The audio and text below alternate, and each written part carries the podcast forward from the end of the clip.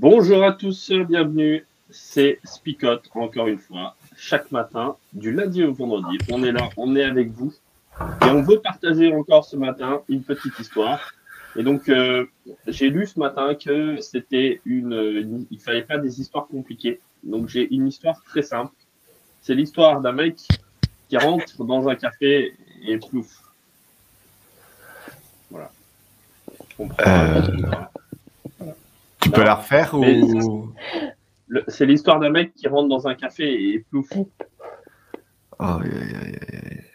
Alors, euh, avec euh, voilà, avec grande émotion ce matin, je vous présente à tous qui nous écoutez toutes nos excuses pour des moments de comment dirais-je de d'égarement, de, légèreté, de. Mais bon, c'est aussi le matin, donc le but de la matinale, hein, c'est de se réveiller gentiment, avec humour. Merci Florian pour cette petite touche d'humour ce matin. Ça, ça réveille. Non, mais vous allez comprendre. Vous, allez comprendre pourquoi est-ce que j'ai fait ça. C'est parce que on m'a dit dans la Bible, euh, il faut pas d'histoire fausse et compliquée. Alors fausse peut-être que c'est pas c'est peut-être mauvais sur celle que je viens de faire. Bon, ok, ben, on, lit le texte et puis on essaye de voir euh, si j'ai raison ou tort. Euh, apparemment, tu as quand même des fans déjà ce matin. Hein. Euh, Fabien aime beaucoup cette blague-là, apparemment aussi. Je suis pas sûr qu'on va réinviter Fabien non plus, du coup, parce que ça me fait peur qu'il nous ressorte des blagues de ce type. Allez, on va avec le texte et on va regarder ça. En effet, ce n'est pas avec des histoires fausses et compliquées que nous vous avons fait connaître la venue puissante de notre Seigneur Jésus-Christ. Mais nous l'avons vu. problème technique. Ça fonctionnait bien de notre côté, Flo, hein, je te dis juste. Ah bon? De nos yeux. pardon, excusez-moi. Alors, je vais le remettre. Mais je ne l'entends pas.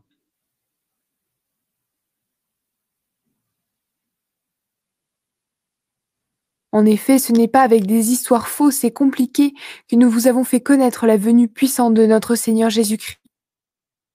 Mais nous l'avons vu de nos yeux, lui, dans toute sa grandeur. Oui, il a reçu honneur et gloire de Dieu le Père, au moment où la voix de ce Dieu puissant a dit, Celui-ci est mon Fils très aimé, c'est lui que j'ai choisi avec joie. Cette voix est venue du ciel, nous l'avons entendue nous-mêmes quand nous étions avec Jésus sur la montagne sainte. De plus, nous avons la parole des prophètes. Elle est très solide, et vous avez de la regarder avec attention. En effet, elle est comme une lampe qui brille dans un endroit obscur, en attendant que la lumière du jour paraisse et que l'étoile du matin éclaire vos cœurs. Tout d'abord, vous devez savoir ceci. Personne ne doit expliquer tout seul les prophéties des livres saints. En effet, personne n'a jamais communiqué une prophétie par sa seule volonté. Mais c'est avec l'aide de l'Esprit Saint que des gens ont parlé de la part de Dieu.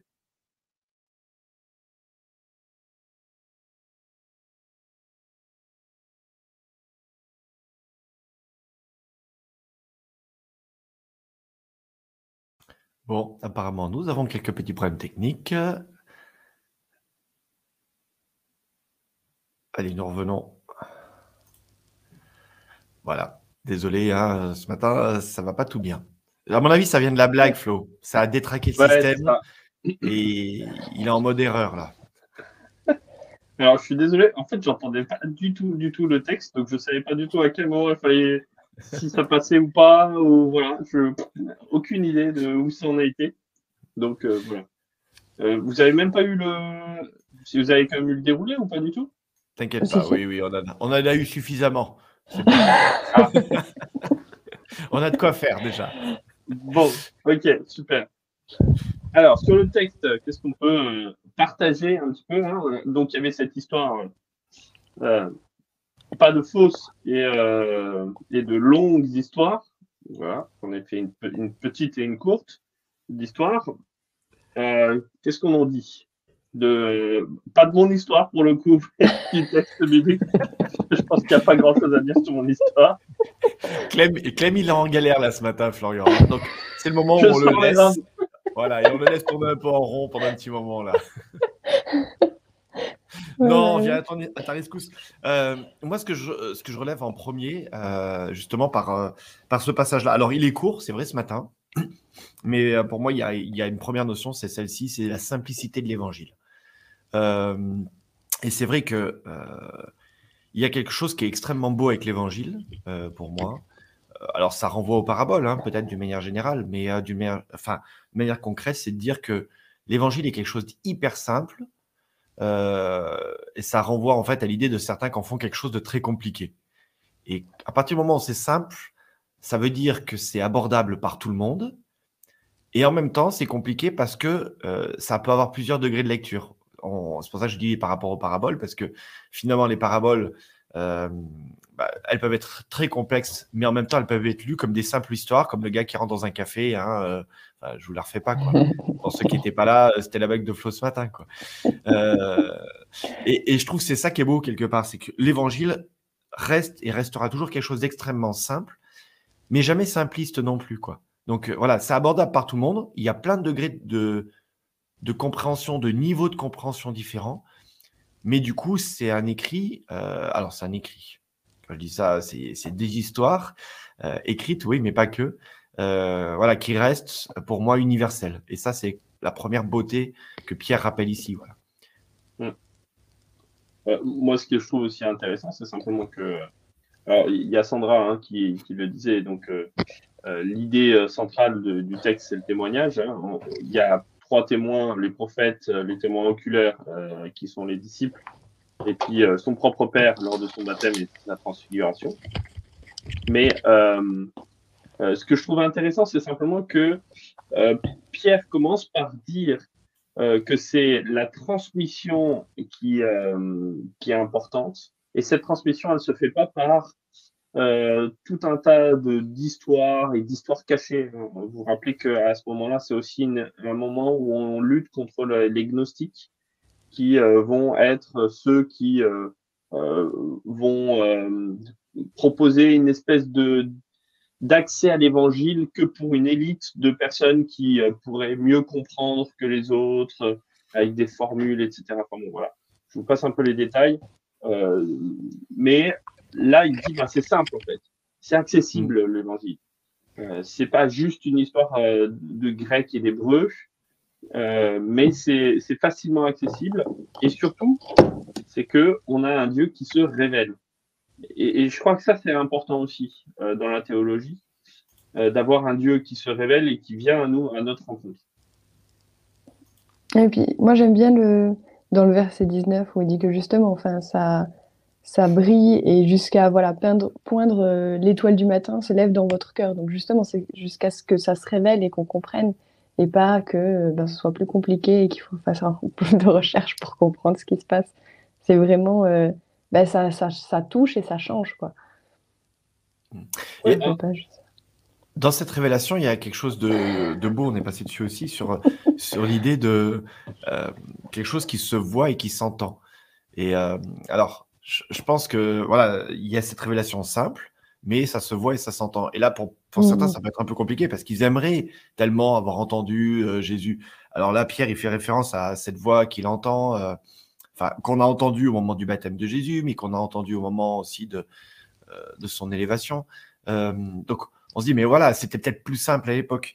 Et je crois que la difficulté aujourd'hui, la complexité peut-être de l'évangile, c'est dans le fait de voir Dieu agir dans les choses simples, justement, et, euh, et dans les choses euh, qu'on entend.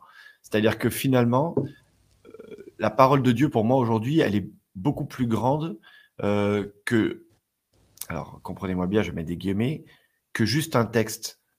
C'est-à-dire qu'à chaque fois qu'une personne est porteur d'une parole bienveillante et porteur d'un geste d'affection ou d'un geste de, sauvetage, pour moi, il est déjà incarnation de, de cet évangile quelque part. Si je fais quelque chose au nom de Dieu, positif, bien évidemment. Alors, je ne parle pas des terroristes, là, hein, je parle vraiment de, ceux qui apportent une parole de paix. Eh ben, il est là, l'évangile, en fait, il s'incarne dans ces paroles-là.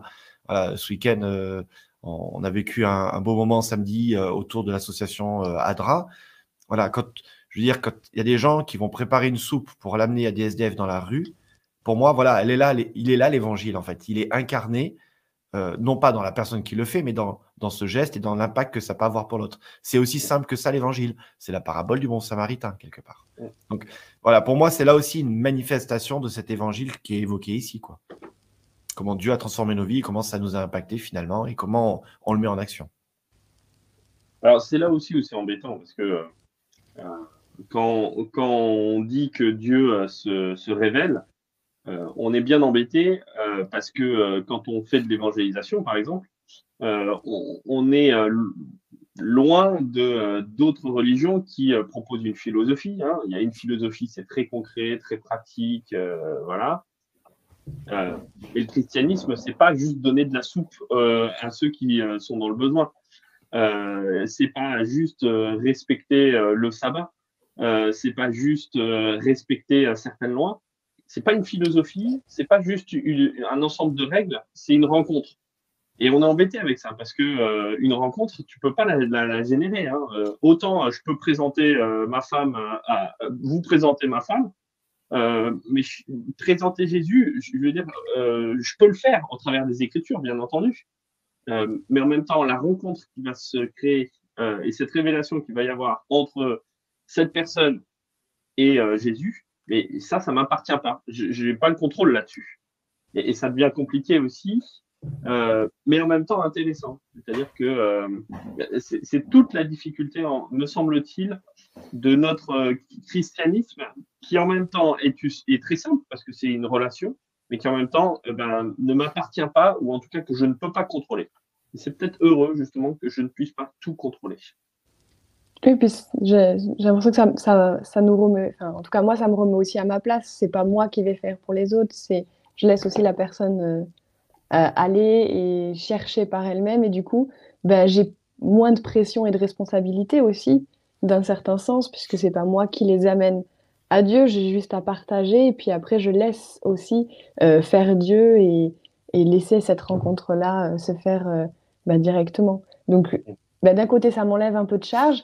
Et aussi, ça me permet de ne pas me mettre au-dessus de, de tout en disant ah ben, oh, c'est quand même moi qui ai amené toutes ces personnes à Dieu. Euh, merci. Donc, ouais, c'est bizarre. Voilà. Il y a un autre aspect aussi, moi, dans, dans ce texte qui me qui m'interpelle, en tout cas qui me touche, c'est à partir du verset 19. Euh, euh, les paroles de prophète, donc la manière dont on finalement dont on recherche dont on recherche, ça touche à la vérité, hein, mais dont, on recherche la vérité. Euh, et euh, j'aime beaucoup cette notion de euh, vous pouvez pas l'expliquer tout seul. alors là, il te dit, enfin le texte nous dit, voilà, tu peux pas l'expliquer tout seul, et bah, il y a le Saint Esprit qui doit te le révéler. Mais c'est aussi justement la difficulté, c'est que certains vont dire le Saint Esprit m'a révélé que. Mais je crois mm. que c'est plus large que. Alors, il y a le Saint Esprit, ça c'est une évidence. Mais j'ai l'impression quand même que dans la Bible, d'une manière générale, quand Dieu se révèle, Dieu se révèle jamais qu'à une seule et unique personne. Il se révèle à une personne peut-être en priorité, mais ça passe toujours par une révélation euh, à un moment donné qui passe quelque chose de collectif. Euh, et c'est l'ensemble des personnes qui reçoivent cela. Et euh, je trouve que c'est un très bon outil anti-gourou quelque part. Parce que le gourou qui se réveille le matin et dit cette nuit j'ai une vision, suivez-moi, voilà ce comment il faut lire le texte et comment, euh, voilà ce que vous devez, changer dans votre vie.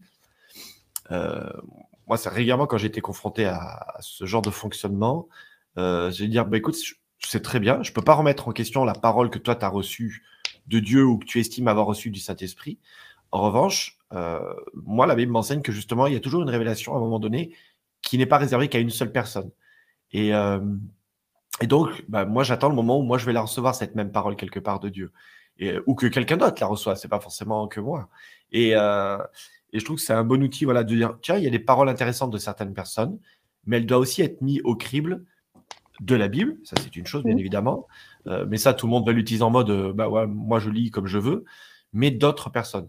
Et, et, ça, je trouve que voilà, c'est présent. Moïse n'a pas reçu l'intégralité de la révélation. Quelque part, Aaron a reçu une partie, le peuple l'a reçu aussi en direct quand ils étaient dans le désert. Donc, il y a Élie, il y a Élisée derrière aussi. Il y a Jésus, il y a les disciples. Vous voyez ce que je veux dire? C'est-à-dire qu'il y, a toujours, oui, à un moment donné, il y a un personnage principal, mais il y a toujours un ensemble de personnes autour. Et de se dire, voilà, euh, c'est intéressant ce critère-là que Pierre amène en disant, euh, il y a les prophètes et il y a les autres aussi, et il y a le Saint-Esprit, bien évidemment. Ah, c'est l'image de, la chorale. Hein. Je suis toujours marié à carré quand je chante dans ma douche. Euh, sauf que quand, quand je me confronte en fait à, une, à une chorale, ou que je chante dans une chorale, c'est peut-être à ce moment-là, où je, me, je, je, vois que je chante pas tout à fait aussi juste que ce que j'imaginais, que l'acoustique a peut-être fait beaucoup hein, à, ma voix euh, euh, avec ses trémolos. Euh, voilà, donc il y a besoin à un moment donné d'être avec d'autres, d'être pas seul pour, pour pouvoir voir un petit peu, pour pouvoir comprendre différemment et puis aussi pour que les autres m'apportent leur vision, parce que euh, j'ai pas le monopole de la, la meilleure vision. Donc, euh, bah, c'est aussi pour ça qu'on a un speak up, hein, c'est euh, pour pouvoir discuter ensemble, qu'on a des invités régulièrement pour pour pas tourner rond sur nos propres idées et, d'être super d'accord tous les tous les quatre cinq. voilà, donc c'est aussi ça le partage.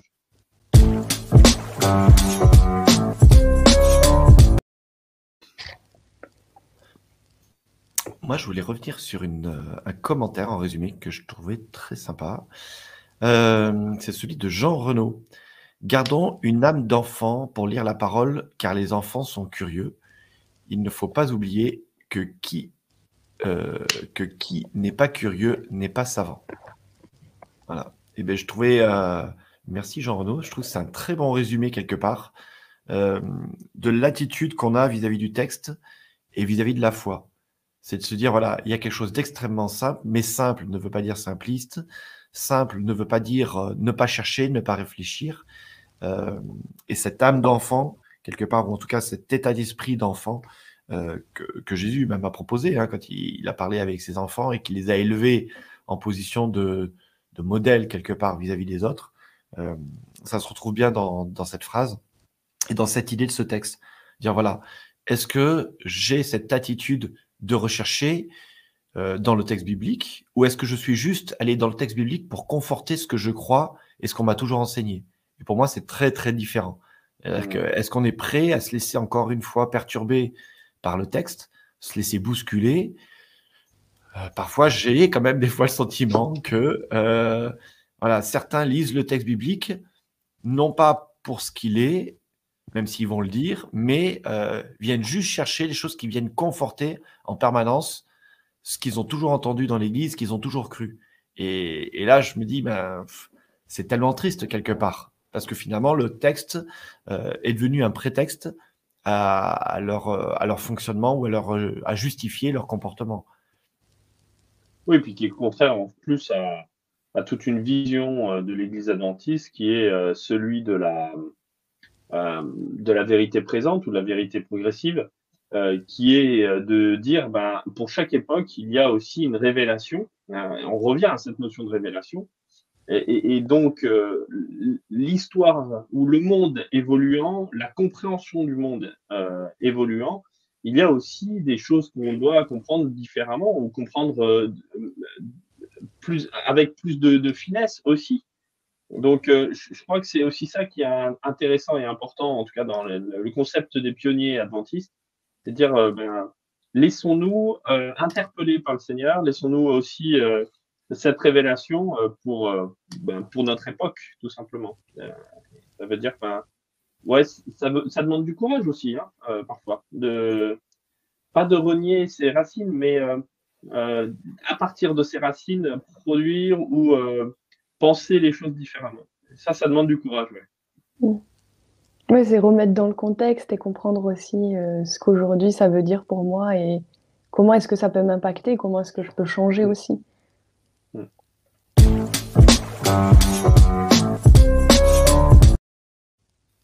Ouais, je crois que cette notion qu'on vient d'aborder, elle est, elle est pour moi super importante. C'est, euh, c'est d'ailleurs de là que tout part. Hein. c'est notre manière de lire le texte et de se laisser euh, toucher par ce texte réellement. Des fois, ce que je trouve un peu triste, c'est que, euh, en fait, ce qu'on dit là, tout le monde est d'accord avec nous, en général. Hein. se dire, voilà, le texte biblique, c'est lui qui parle et se laisser toucher par le texte biblique. Mais à un moment donné, on se rend compte que euh, tu parlais, tu faisais référence, Flo, aux pionniers. C'est intéressant parce que les gens plus traditionnalistes font tout le temps référence aux pionniers. Et l'esprit des pionniers, c'était l'esprit de chercher. Mais on se rend compte quand même qu'à un moment donné dans ce cycle, je pense que c'est humain, on a besoin de se figer en disant, voilà, maintenant c'est bon, on a tout remis, on a découvert, et maintenant on fixe les choses, on s'arrête dans cette interprétation, dans ce renouvellement d'interprétation, parce que euh, bouger tout le temps, ça nous, insécurise. Et finalement, euh, c'était marrant parce que quand j'étais petit, on parlait beaucoup du mouvement adventiste. Et c'est un terme qui petit à petit, je trouve, a, disparu. Parce que finalement, euh, à, un moment donné, ce mouvement, il s'est fixé dans quelque chose. Il s'est, il, s'est enraciné. Et, et, mais c'est pas propre à l'Église adventiste, c'est propre à tout mouvement. C'est-à-dire qu'à un moment donné, tu peux pas tout changer parce que tu as l'impression de renier ce que les premiers ont dit. Et cette idée de révélation progressive, en fait, elle s'arrête à un moment donné, inévitablement. Parce que si je suis dans le renouvellement permanent, en fait, j'ai l'impression de plus avoir d'identité.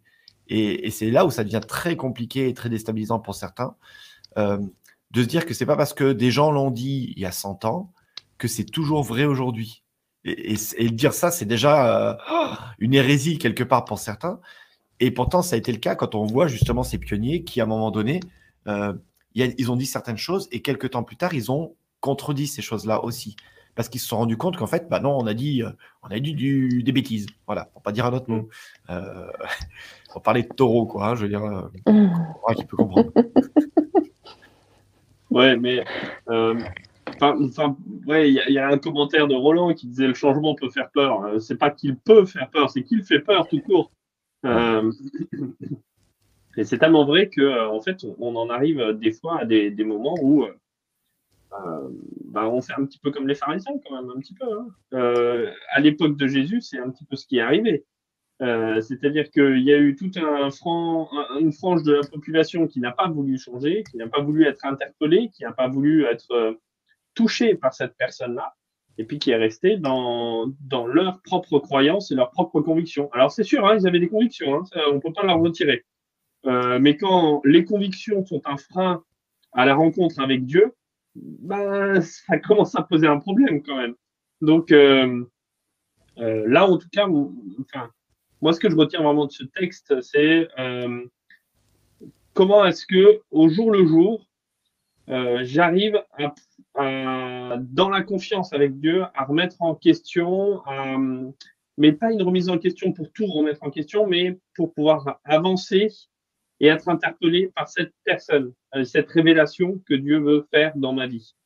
Euh, et donc, ça veut dire plus tard apporter euh, des, changements, opérer des changements dans ma vie. Et ça, c'est compliqué. Ça, c'est vraiment compliqué. Oui, je reviens sur la citation de Gérard. Un frère évangélique apprenant que j'étais adventiste m'a dit solennellement, les adventistes sont des chercheurs. Et, c'est vrai, quelque part, cet ADN de chercheur, il est là. Mais, euh, comme je disais tout à l'heure, ben, est-ce que c'est encore l'ADN ou pas d'être un, d'être un chercheur ou c'est juste euh, un liseur de confirmation quoi? C'est, mm. c'est ce que je voulais dire tout à l'heure. Mm. Après, il y a aussi parfois des fois, enfin, j'ai l'impression aussi que on essaye aussi, comme du coup ce texte nous dit de, d'être des fois plus clair, de complexifier les choses ou de complexifier certaines d'un sens, on va, on va figer certaines euh, croyances, mais de notre aussi, on complexifie d'autres pour dire, ben oui, mais en même temps, c'est nous qui avons les clés. Euh, vous pouvez pas comprendre si vous n'avez pas ces clés-là. Venez, euh, je vais vous les apporter. Alors que, ben non, elles sont lisibles par tous, donc vous pouvez le faire aussi. Et puis, du coup, avec ben, le Saint-Esprit, vous allez comprendre aussi, quoi. Moi, ça, ça, me fait penser à ce que tu dis, Clem, comment on a l'art de complexifier les choses. Je prends juste un exemple très concret et très rapide. Quand on parle de la prière, par exemple, je trouve que c'est intéressant parce que la prière, à part la prière de Jésus, euh, le Notre Père, comme on l'appelle, qui n'est pas un mode, enfin, qui est un mode d'emploi, mais qui n'est pas une prière euh, à copier-coller, quoi, euh, non plus.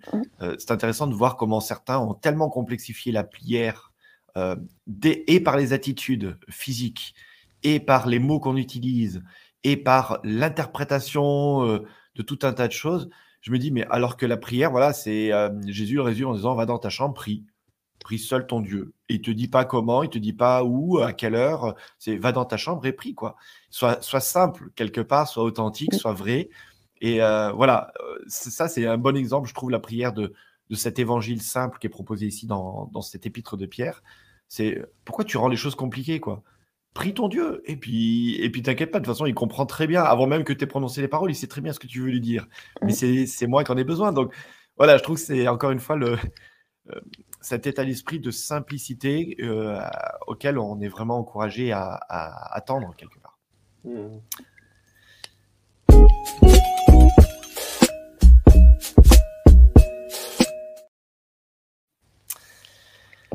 Alors, c'est parti pour les paroles choc de ce matin. Alors, on avait quelques belles réflexions aussi qu'on vous partage en même temps à l'écran. Le temps que vous écriviez vos paroles choc, euh, la seule chose auquel pensaient les Juifs après la destruction du temple, c'est le reconstruire pour refaire des sacrifices. Ouais. Et c'est intéressant. Il y avait aussi euh, Sandra qui disait euh, c'est confortable d'avoir des croyances ah sûres. Alors, je cherche la, citation. Sandra. Si, vas-y, vas-y. C'est confortable d'avoir des croyances sûres qui ne bougent pas. Et pourtant, parce que c'est en deux parties, et pourtant, le Saint-Esprit est comparé au vent. On ne sait d'où il vient, où il va, et pourtant il agit. Mm. Euh, moi, je trouve. Et en, fait, en, relation, en, substance, c'est ça qui est compliqué et qui est en même temps très simple. C'est-à-dire que la religion chrétienne, c'est la rencontre avec Jésus avec ce Dieu euh, qui vient s'incarner dans ma propre condition. Euh, c'est super simple et en même temps c'est un mystère et euh, c'est incompréhensible.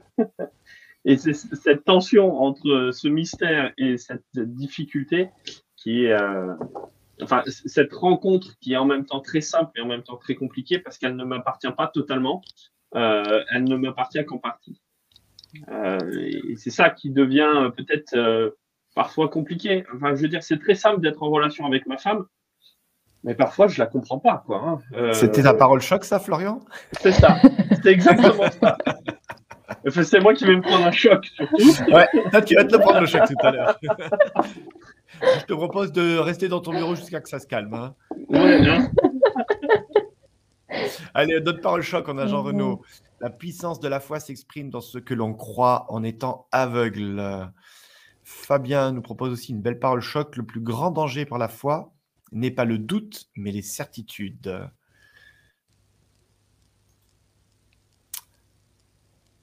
Euh, tac, tac, tac. Euh, il y a la Sophie. Sophie.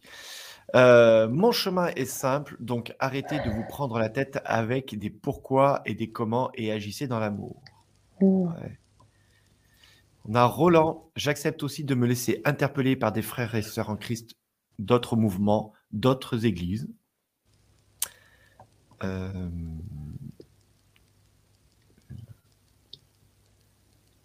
et je crois que c'est bon, on a fait le tour. Ouais. Euh, nos paroles choquent à nous maintenant. Eh oui, eh oui. Eh oui. Eh oui, Clémentine. Honneur d'âme. Eh oui. ça. Hein ah, ben oui. Eh ben, merci. Et eh bien, tout simplement, je dirais euh, euh, oser la simplicité. Voilà. Bravo. Alors, moi, en clin d'œil à Clémentine et à son travail de recherche actuel, n'ayez pas, moi, je dirais, n'ayez pas peur de la fragilité. Ah, t'as pas employé le bon mot, là. Non. N'ayez pas, peur de la vulnérabilité. Pardon, n'ayez pas peur de la aïe, aïe, aïe, Mais. Voilà. Eh oui. Non, mais euh, tu dis quelque chose de super intéressant. Je vais... Non, mais en fait, c'est les paroles choc. Hein. Il faut pas que je Oui, on est paroles choc. Alors, il y a 100 oui, hein, La vie, c'est le mouvement. Choisis la vie afin de vivre. je sens que euh, Flo, il a envie de parler ce matin. Mais non, c'est Ouais. bah, ça m'inspire pour le coup. Euh, de cette révélation. Laisse-toi toucher par la révélation de Jésus dans ta vie. Eh bien, écoutez, je vous propose qu'on termine ce temps par, euh, par un temps de prière, simplement. Et bien voilà, simplement, Seigneur, nous venons devant toi ce matin pour te dire merci. Merci pour la vie, merci pour la révélation, merci pour euh, le fait d'être venu à nos côtés, de t'être euh, incarné. Merci Seigneur parce que tu parles ce matin à chacun individuellement, là où il est, devant son écran. Merci parce que tu te révèles à chacun d'entre nous au travers de ton Saint-Esprit quotidiennement. Merci parce que nous voulons nous laisser toucher par toi, chacun à notre manière, chacun avec ce que nous sommes, avec notre vécu, et que ce matin puisse être euh, une nouvelle journée qui s'ouvre devant nous, guidée par toi. C'est ma prière pour euh, chacun. Amen.